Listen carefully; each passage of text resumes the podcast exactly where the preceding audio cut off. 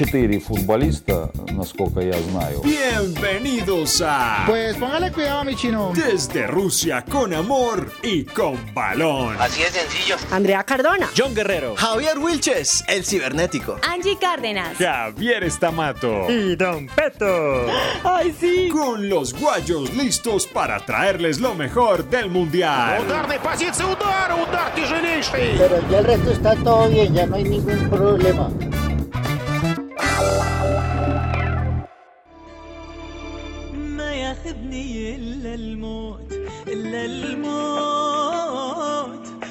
وغيره ما يفرقنا معك العمر كله يا عسى يومي قبل يوم وعد ما غيب عن عينك ما غيب وعد مرخص محبتنا Amables oyentes, muy pero muy buenas tardes. Son las 3:35, 40 segundos de este 4 de julio, miércoles. Mientras nos acaricia un fantástico sol desde el occidente capitalino, hay tristeza, hay nostalgia, hay depresión, pero hay que levantar la cabeza y hay que seguir adelante. Y desde esta fantástica cabina y bajo la dirección de Luis Alfredo Céspedes, es un placer darles la bienvenida desde Rusia. Con amor. Y con balón.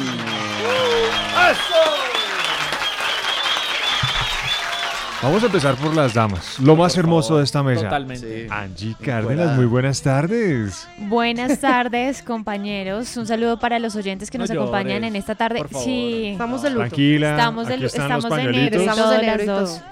Estamos muy tristes, No pero llore, bueno. oiga. Pero ¿saben qué? Hoy aproveché para traerles algo diferente en música. ¿Qué se trajo, Angie? No, John de cantante, sí, La danza de los siete velos. Del vientre, vean. Sí, la. Uy, está bien. Uy, toca grabar. Toca grabar a Wilches, por favor. de- la- Bueno, les traje un cantante que también es productor de discos, es modelo, Ajá. además hay que echarle un vistazo, Andrea, al cantante, es modelo. Espera, espera. Es activista de derechos humanos de Qatar. Su voz ha sido Ah, descrita como un barítono tierno, es decir, algo así como Sí, una voz, como una voz muy grave, digamos más grave que Ah, la de un tenor, pero también más aguda que la de un bajo, es decir, tiene una voz bastante particular para lo que ellos conocen Angie, allá. entonces los vientos ya están soplando hacia Qatar. Sí, nos fuimos Sí. a Qatar porque definitivamente con la decepción de ayer, con la tristeza de ayer, pues ya tenemos que empezar a buscar esos nuevos vientos, esos nuevos horizontes que nos traerí- traería la Copa del Mundo en Qatar. Entonces, pues bueno, ahí les traigo esta canción y si quieren escuchemos un poquito más. Él se llama Fahad Ali Kubesi. Pues, Kubesi. في قلبك انا مرتاح انا لو افقدك لحظه حبيبي افقد الراحه Muy bien, Vamos a tenerla Tiene que bien- hacer ahí la si del con, Con Ah. Marcelo Cezanne Catarí. si con las lecciones de ruso tuvimos eh, pruebas bastante difíciles de superar, no me quiero imaginar. No me quiero con el imaginar con árabe. Qatar. Me encanta. Estimadísima Sí. Andrea Cardona, muy buenas ¿Qué tardes. más? ¿Cómo van? Bien, ¿cómo le ha ido? También de negro. Ahí También de con- negro, de luto. Ahí con la tusa. Ahí sí. con la tusa, sí. Día 1, ¿sí vieron cuál es la tendencia en las redes sociales? ¿Cuál es? Sí. Hashtag día 1. Es el, Hashtag. sí, es la tusa futbolera. Día número uno. Post-eliminación. Sí, después de la eliminación. no, digo, Complicado, bueno. Hay que seguir, hay que seguir adelante, hay que levantar cabeza. Estimadísimo John Guerrero, muy buenas tardes. Muy buenas tardes, señores Tamato, Angie, Andrea, Cibernético, Priviet, Priviet. para todos nuestros oyentes. Sí, y señor. es pasiva por estar siempre con nosotros. Y es pasiva, sí, señor. Ay, muy bien. Muy bien. Un par de daticos que ha dejado estos octavos de final. Sí. Eh, mire, eh, desde el 30 y hasta el día 3 de julio ayer, desde el 30 de junio hasta el día de ayer, 3 de julio, se han marcado exactamente 24 goles. 10 en los encuentros Francia, Argentina, Uruguay, Portugal, 4 España, Rusia, Croacia, Dinamarca, 7 Brasil, México, Bélgica, Japón y 3 en el Suecia, Suiza, Colombia, Inglaterra. Para un total hasta el momento de 144 anotaciones de cara a los cuartos de final. Y hay un dato muy interesante que se dio en el partido en el que Brasil eliminó a la selección mexicana de Juan Carlos Osorio. Y es que logró superar a Alemania como la selección más que más goles ha marcado en una Copa del Mundo en toda la historia. Llegó a 228 goles Alemania tenía 226 y en este ranking la tercera es un- la selección de Argentina con 134. 228 tantos los de Brasil como el equipo más goleador de la historia en este Rusia 2018. Nuevo récord. Sí, señor. Nuevo récord. Estimadísimo Javier Wilches, alias El Cibernético y otros miles de alias, muy buenas tardes. Hey, ¿qué tal? Muy buenas tardes. Aquí con la misma tusa que ustedes, pasando esta tusa 24 horas después de lo que fue este partido. Saludos a esta hora para los que nos escuchan en Sogamoso, en Bucaramanga, en Medellín, en Cali, en Barranquilla y por supuesto acá en la ciudad de Bogotá. ¿Se acuerda que la semana pasada les dije a ustedes que Colombia iba a recibir una buena platica por avanzar a los octavos de final? Sí. Pues sí. este dinero que recibirá la selección llegará directamente a la Federación Colombiana de Fútbol y tendrá que ser invertido en apoyo al deporte por reglamento. ¿Cómo es eso? Sí, señor, pues hay un reglamento de la FIFA que dice que la plata que se es, una parte irá destinada al apoyo del deporte. Eh, me Es imagino que en la de cada federación. país, claro. Sí, de cada país, exactamente. Magnífico, pero eso es un- un- una, una buena forma de, de De darle distribuirla. uso a este A dinero. ese ¿no? dinero, sí. está Exactamente. bien. Cuarto puesto para, para el Mundial, para el que quede cuarto puesto, 22, 22 millones de dólares. Tercer puesto, 24 millones de dólares. Subcampeón, 28 millones de dólares. Y al gran campeón, 38 millones de dólares, Andrea. Así como se está dando esa Copa Mucho del dinero. Mundo. ¿ustedes cómo, cómo ven? ¿Ven posibilidad de un sudamericano en la final? Bueno, estamos con Pues latente esperemos. posibilidad. Sí, Pues sí, sí, ojalá. Uruguay, ¿no? Uruguay está jugando bastante bien, esperemos que sí. Pero Lasti- lastimosamente se van a encontrar Brasil y Uruguay muy seguramente Sí. en la semifinal si logran ganar sus partidos. Pero uno de ellos llegaría a la final. Que sería buenísimo tener un Sí, representante ojalá. de esta parte Vamos a ver, vamos a darle fuerza entonces a Uruguay. Oigan, estábamos hablando de Qatar. ¿Ustedes irían al, al Mundial de Qatar? Pero Sí, por, por supuesto, supuesto. Claro que estadios sí. con aire acondicionado, Bueno. una, una locura. Y lo que hemos aprendido en el Mundial de Rusia y es que hay que hacerlo con tiempo. Sí. ¿Qué tal si miramos cuánto está costando un pasaje? una vez. De una vez. De-. ¿Cuánto está costando un pasaje en estos momentos si usted Uy, debe quiere ir a ser Qatar? caro. A ver, ¿Cuánto creen? papel y Pónganle. lápiz. Yo Papel ver, y a ver. lápiz. pongo unos 10 millones. A ver, por acá. Por ahí John. uno, bueno, si costó para ir a Rusia 18, por ahí, sí, por ahí unos 20 millones. unos ¿será? 25 millones. más o 18 menos. millones del pasaje en avión. No, 18 millones todo el plan para ir a la Copa es- del Mundo no, de yo Rusia. estaba diciendo el pasaje en Estamos avión. calientes, Ah, solo el fríos, pasaje. calientes, Ahí fríos, va, más o fríos. menos. sí. Mire, el más barato o los más baratos están en 13 millones de pesos aproximadamente. Uy, casi. No. Si usted quiere uno un poquito más rápido, unos 15 milloncitos. Y las aerolíneas que además vuelan para este lugar. Nos vamos con varias opciones. A ver, Hay una que se llama Turkish Airlines, que pues sale de Bogotá, llega a Nueva York, de Nueva York se va a Estambul, de Estambul pasa un a viaje Doha, largo. es un viaje ¿pasa bastante dónde? largo. ¿De Estambul a dónde? De Estambul pasa a Doha, allá Sí. directamente, y allá llega usted. Esa es una opción. La otra opción, Dos si usted escalas. quiere, se puede ir por la aerolínea, ya le voy a decir el nombre, se va primero por Avianca, por ejemplo. A ver, sí. Usted se va a Bogotá-Madrid. Allá hace un Madrid. cambio por otra aerolínea que se llama Royal Jordanian. Sí. De Madrid se va a Amán y de Amán se va a Doha y ahí llega. ya. Es un también larguísimo. Vuelos, casi esperas de, bueno, si usted quiere ese barato de 13, de 13 millones de pesos con escalas de 20 horas.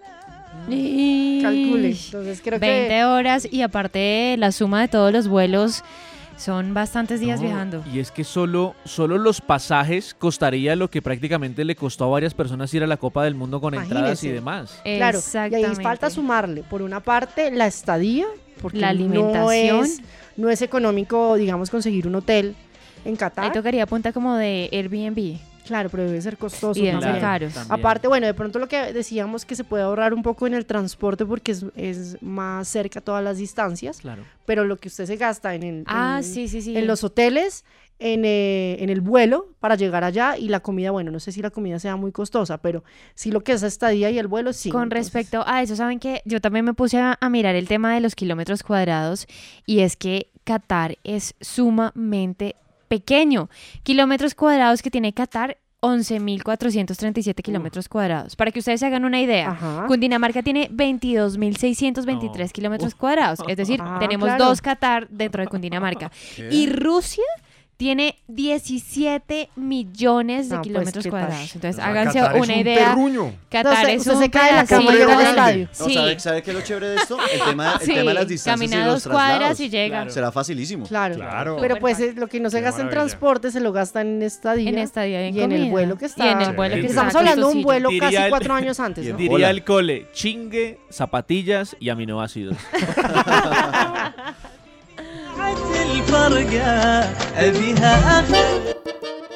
Están escuchando de Rusia con amor y con balón. Espectacular, un ambiente muy bacano. Bueno, su merced. Bueno, queridos oyentes, eh, la tristeza ha sido difícil de asimilar tenemos una amargura del tamaño de Qatar en nuestros corazones. No, Necesitamos que alguien No, nos ayude. tamaño de Yo creo que el tamaño de Rusia. No, El sí, tamaño de Rusia. Queremos que quede el tamaño de, de Qatar. Javier, necesitamos que alguien nos ayude, nos ayude a superar este problema. ¿Qué Claro podemos que sí, hacer? Marque cero para ayuda en línea. Pues queridos oyentes, tenemos a un eh, psicólogo que ya estuvo con nosotros. Él se Yo llama... no estoy loco. No, no, tranqui- El de es Eso es lo que siempre dicen, ¿no? no quiere decir que uno esté loco. Ah, no. no. Uno necesita ayuda a veces Él se llama Camilo Sí, Sáenz, él es el coordinador del Laboratorio de Neurociencias en el Centro de Ciencias del Deporte en Coldeportes. Él ya nos había hablado acerca de lo importante que es la preparación mental en los jugadores, no, solo la- no solamente el aspecto físico, Claro. sino también la mente. Y hoy está aquí para ayudarnos a poder eh, sobrepasar estos difíciles momentos de tristeza y depresión. Recibamos con un aplauso a Camilo Sáenz. Camilo, bienvenido. Camilo, buenas tardes. Buenas tardes, muchas gracias por invitarme de nuevo. ¿Cómo le ha ido, Camilo. ¿Cómo está, ¿Cómo está usted? A ver, empecemos por usted. empezar Sí. Eh, Bien, pues procesando. Esa es, esa es el- la parte científica, ¿no? Procesar. Procesar, Exacto, exactamente. sí. Bueno, Camilo, ¿qué aspectos debemos seguir en cuenta? ¿Cuál es la ruta que debemos seguir para poder sentirnos mejor lo más pronto posible? Eh, pues yo creo que en cierta manera eh, el fútbol, así como en, en- en muchas otras partes de la vida, creo que es un tema de, de aprendizaje, de sacar como lo positivo y de tratar de ver, eh, sí, que se le puede ver de positivo a esta situación, que seguramente hay muchas cosas positivas y irlo procesando y de a poco ir como reconciliándonos y pues esperar a Qatar, como ustedes mencionaban anteriormente. Claro, eh, en las últimas horas eh, he sentido un poco de necesidad de comer mucho. Me Ah, dan ganas de mucho terrible. dulce, Pues se le nota. helado, eh, Se le nota. mantequilla de maní, Entró a esta Nutella. cabina con la boca llena. Iba a hablarles a ustedes oyentes con la boca mucha llena, pero logramos gaseosa, impedirlo. Pepsi. eh, eh, ¿Qué hago? De, ¿Cómo hago para evitar esa ansiedad de, lo que me produjo esa caída de la selección Colombia? Pues en, en cierta manera yo creo que no sé si llam- llamamos ansiedad, pero sí ciertamente hay una, unas emociones eh, bastante fuertes y pues como, como menciona usualmente una de las formas de uno satisfacer ciertas em, necesidades o ciertos problemas emocionales usualmente apela a otras cosas como la comida o algo, pero más allá de eso yo creo que sí es, es un tema de, de irlo como procesando, irlo como entendiendo. Eh, irlo como superando no es, no es tan fácil y bueno, el fútbol afortunadamente nos da muchas oportunidades para ir de a poco eh, entendiéndolo y más como negociando esas emociones y finalmente aceptándolo. Acá Claro, destapando pues, caramelos. eh, Camilo, quiero decirle que en este momento lo está escuchando un colombiano que se llama Diego Jaimes. Ya también Diego nos había acompañado. Es el hombre que deja atrás todos sus trabajos para irse a los mundiales y en este momento está encaramado en un tren desde Moscú a San Petersburgo. Diego Jaimes, bienvenido. ¿Qué tal, Javier? Bien, Hola, Diego. ¡Oh, Diego! ¿Cómo está, hermano? ¿Cómo se siente? ¿Cómo están Tenemos a un psicólogo en línea para que lo ayude en este momento, hermano.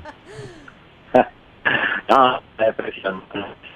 Tenaz, tenaz, pero ah, seguimos y pues nada, vamos para el próximo mundial, la Copa América, lo que sea, y a ganar, a Ahora- seguir luchando. Ahora sí a trabajar, ¿no? Ahora, ahora, ahora sí a trabajar. Eh, Camilo, eso de la depresión es muy común, ¿no es cierto? Eh, sí, sí, realmente no, no, como les decía, no sé si lo llamamos depresión porque, pues como en algún momento mencionaba al principio, eh, pues realmente la depresión es algo muy serio eh, y que afecta a muchas personas, desafortunadamente, a un gran número de personas en el país y en el mundo y, pues como alguien decía, no estar, es estar loco ni, ni ser como débil, sino realmente que la gente que lo pedir ayuda. Creo que sí, de pronto iría un poco más a una palabra que utilizaron al principio eh, de- de- del programa y es como eso del luto. En cierta manera hay como un, un modelo El de- duelo. de, de luto, exacto, del duelo, eh, que va como por cinco etapas que seguramente cada uno de nosotros las hemos pasado. Esa primera etapa como de, de, de la negación, de esto no puede ser, no puede ser posible, porque no estaba James, porque muchas dificultades. Eh, después sigue como esta parte como de, de tratar de eh, uno como sentir como esa rabia, que si- quizás muchos la sentimos, de por qué estaba sucediendo, Ya después da un tema de, como de negociación, de entender, bueno, hay futuro, eh, lucharon hasta el final, es decir, a encontrar las cosas positivas. Eh, después la tercera, perdón, la cuarta etapa es un tema más como de resignación, o como decir, bueno, ya cuatro años más, buscar tiquetes, saber Yo cuánto cuesta ir a. Qatar. Exacto, y, ya- y como de duda, y de- pero bueno, esa, esa, esa es realmente la cuarta es ya esa parte en su vida, así que ahí va, ahí va bastante bien. Y finalmente la aceptación. Entonces esa etapa es como de negarlo, ponerse bravo, ver lo positivo, un poco como resignarse y decir, bueno, teníamos una gran oportunidad, pero al final es aceptarlo y creo que eh, al margen de, de ese duelo y ese luto que todos tenemos, creo que también sentimos un gran orgullo de muchas cosas positivas que se vieron en el campo y pues apelar a esas para la próxima vez. Claro. No he podido, Doc. Yo estoy todavía en la, en la- en la etapa poco, 1. Es un proceso. Claro, Camilo, ¿qué pasa después? Porque ahorita vienen cuatro años el Mundial de Qatar y una vez queda como con esos residuos, esos miedos, esa, esa tusa que se le queda a uno ahí Sus lo que está remanentes. pasando. Sí. ¿Cómo se puede manejar eso también? Porque uno empieza ahí con la inseguridad. ¿Y será que otra vez nos va a pasar lo mismo que hace cuatro años? ¿Cómo se maneja eso? Unos Miedos. tips. Sí, yo creo que en cierta manera eso es cierto, aunque ta- también afortunadamente los seres humanos somos un poco eh, olvidadizos, entonces quizás para el próximo partido, para la Copa América o para las próximas oportunidades ya vuelva a renacer como esa esperanza y volvamos a tenerlo, pero sin lugar a dudas esto queda un poco en la mente, queda la molestia, eh, sobre todo porque digamos como, como un amigo mencionaba en este caso, veíamos la luz, realmente era muy, muy posible, era muy cercano y ahí es cuando duele mucho más. Eh, pero realmente es, es algo de, de- de todos los días, de mañana hay una nueva oportunidad, como también sucede en el resto de la vida, y pues uno apelar y sacar fuerza de eso y sobre todo aprender, que aprendamos de qué se puede mejorar para que la próxima vez seamos mucho mejores. Camilo, esta vaina es como, es como en el amor. Esto, uno tiene que mirar algo, eh, no sé, hacer como planes, algo distinto, pero realmente, ¿qué tanto afecta esto en, en la, en el tema laboral, en el tema estudiantil? Porque pues al final esto nos abarca a todos, el deporte rey. Sí, sí, sí, sin, yo creo que igual ya nos venía afectando a todos, la productividad no es que haya sido la más alta en las últimas Total. semanas. Eh, y sí, seguramente hoy en día mucha gente está afectada. Creo que algo que es particular, que creo que está en nuestra ventaja es que hoy no hay fútbol, porque creo que si hubiera hoy hubiera partido, si no nos viéramos ahí, eh, realmente sería un poco más fuerte. Pero sí, es, es seguirlo viendo, viendo y creyendo, y creyendo, como les decía, como mencionaban ahorita de Qatar, comenzar a pensar y a planear lo que será el próximo. Y, y lo bueno es que, como les decía, aprendemos mucho y desde mi punto de vista hay mucho futuro en la selección, lo cual nos da muchas esperanzas. Eh, Queridos oyentes, ustedes notaron que teníamos en línea a nuestro compañero Diego Sí. Jaimes, pero va en un tren y la comunicación Claro, sí, es muy complicado.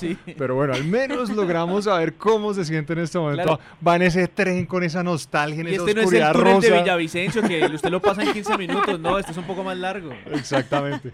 Camilo, ya sabemos en el caso de nosotros como espectadores qué es lo que tenemos que hacer, pero qué pasa, por ejemplo, con los jugadores de la selección que tienen que superar este tipo de situaciones que suelen ser bastante difíciles.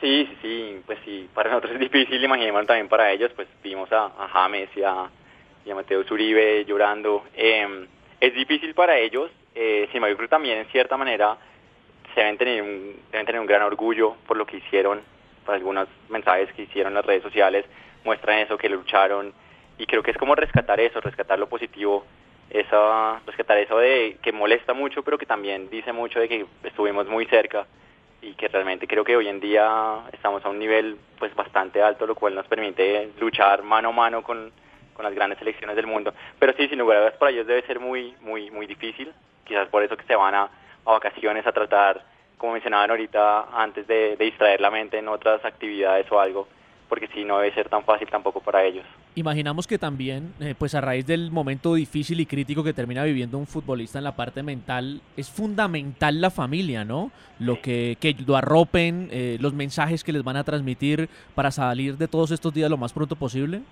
Claro, sí, sí, sí, sin lugar a dudas, digamos, toda la parte de, de, de, de lo que llamamos en psicología como el aprendizaje vicario, de ver a otras personas y la influencia la situación es fundamental, así como muchos los, los puedes destruir, por así llamarlo, eh, la crítica constante y escuchar malas palabras de manera constante, también en este momento y seguramente eh, se están arropando en, en personas cercanas y a quienes les creen y quienes confían y, y a quienes escuchan y sin lugar a dudas estoy seguro que ahí están eh, escuchándolos y no solamente las familias, sino la selección como una familia como tal, las palabras de, de Bakerman mostrando como su orgullo y todo eso, sin lugar a dudas son, son elementos fundamentales para seguir procesando y seguir avanzando en estas etapas.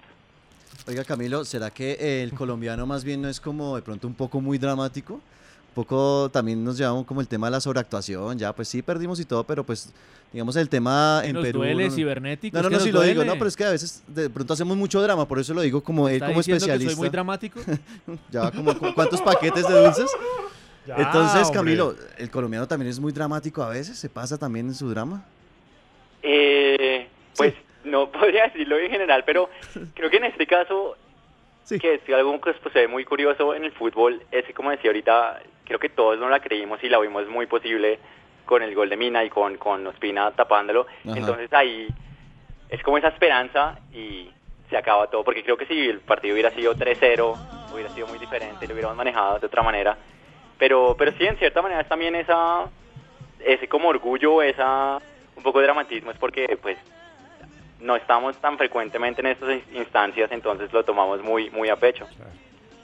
Pues estimado Camilo Sáenz, coordinador del Laboratorio de Neurociencias en el Centro de Ciencias del Deporte de Coldeportes, gracias por acompañarnos y por siempre estar tan pendiente de nuestras inquietudes e interrogantes. Buena tarde, hombre. Muchísimas gracias, muy buenas tardes. Gracias, Camilo. Y cerramos, porque este viernes se van a jugar dos partidos, 9 de la mañana Uruguay-Francia, Vamos anotando aquí en la agenda. una de la tarde Brasil-Bélgica, Porque se vienen los cotejos aquí musicales. cuartos de final y el día sábado Suecia enfrentando a Inglaterra, 9 de la mañana y una de la tarde Rusia-Croacia. Muy bien. Oiga, Javi, entonces como dijo Camilo, hay que quitarle la bandera ya al capó del carro. Sí. Los, eh, los forritos a los retrovisores. Toda esa vaina ya toca empezar a quitar. A la lavandería y guardarlos Sí, no, para Qatar. Queridos oyentes, muchas gracias por acompañarnos. Recuerden que mañana a las 3 y 30 de la tarde tienen una nueva cita desde Rusia. Con amor. Y con balón. Me faltó una.